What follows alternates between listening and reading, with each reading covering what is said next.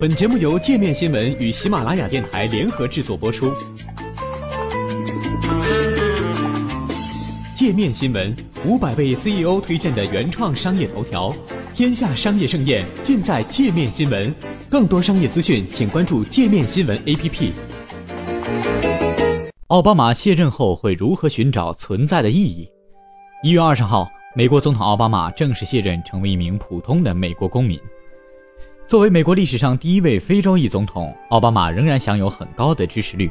五十五岁的他比往届总统卸任时都要年轻，这也意味着奥巴马退休后将拥有相对长的一段时间，以及更为充足的精力去选择做自己喜欢的事情。继续住在华盛顿。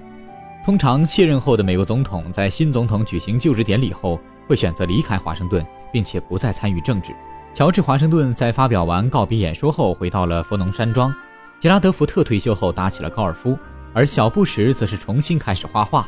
罗纳德·里根卸任时已经七十七岁，是最年长的一届总统。由于患有阿兹海默症，逐渐消失在大众视野之内。而奥巴马将成为近一个世纪以来首位卸任后继续留在华盛顿的美国总统。为了让还在上高一的小女儿萨莎在华盛顿完成学业，奥巴马一家至少在未来两年将租住在距离白宫椭圆形办公室。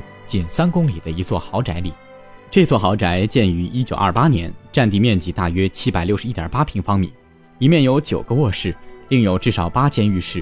克林顿政府时期的新闻发言人洛克卡特曾于2014年以530万美元的价格租下这栋豪宅。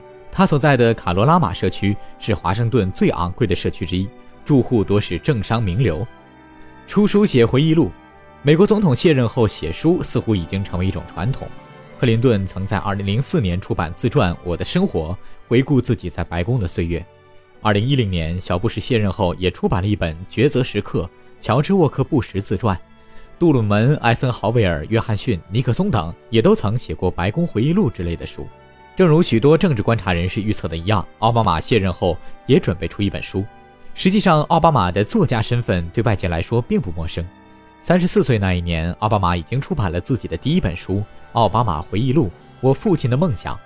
二零零六年，在当选为总统两年前，他又出版了一本《无畏的希望：重拾美国梦有感》。去年九月，《纽约时报》估算奥巴马和妻子米歇尔可能会从回忆录中赚到约三千万美元。文稿经纪人萨林加说，他的回忆录很可能成为最有价值的总统回忆录。而且，米歇尔·奥巴马也有机会出版一本史上最具价值的第一夫人回忆录。转型做风投。去年六月，奥巴马在接受《彭博商业周刊》采访时曾暗示，在结束任期后可能会去硅谷从事风险投资。奥巴马解释说，鉴于之前曾与风险投资机构进行过交流，以及他个人对科学的兴趣，他感觉自己很适合待在全球最聪明的科技头脑集中的地方。奥巴马曾公开表达过这一心愿。如果当初没有进入政界，也许现在我正在创办某家企业。我想竞选总统建立起的宣传团队以及培养出的能力，在私营部门也同样适用。二零一五年八月，奥巴马发起了白宫第一个年度创业方案演示日，邀请了三十多名顶尖企业家参加。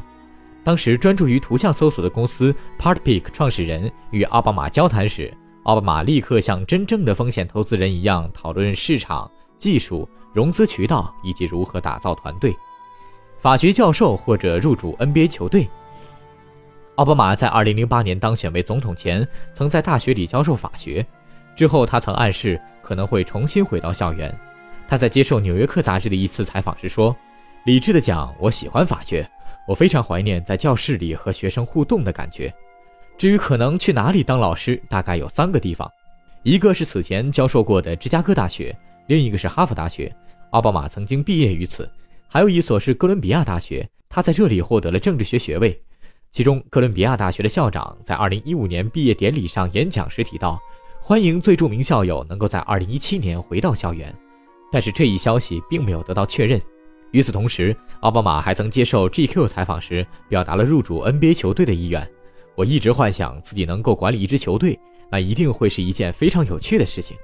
而且，作为狂热的篮球迷，奥巴马和 NBA 总部多位高管、十多位教练、三十多位球员都十分相熟。此外，卸任的总统还会建立总统图书馆，募集资金建立基金会，或者成立非营利性的国际组织，如卡特中心、克林顿全球倡议从事公益慈善活动。奥巴马已经决定在芝加哥建立总统图书馆，并于2014年成立了奥巴马基金会。在任期间，还提出了包括让女孩学习等一系列倡议。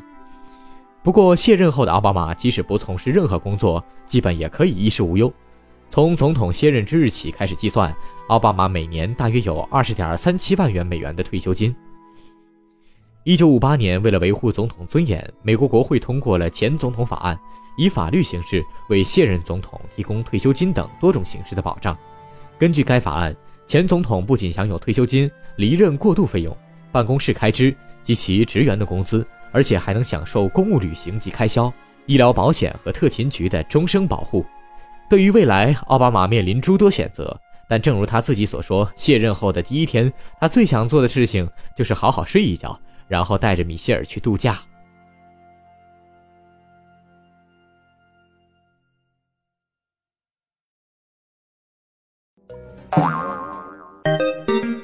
还想了解更多世界各地的商业趣闻，请关注“界面天下”频道微信公众号“最天下 The Very World”。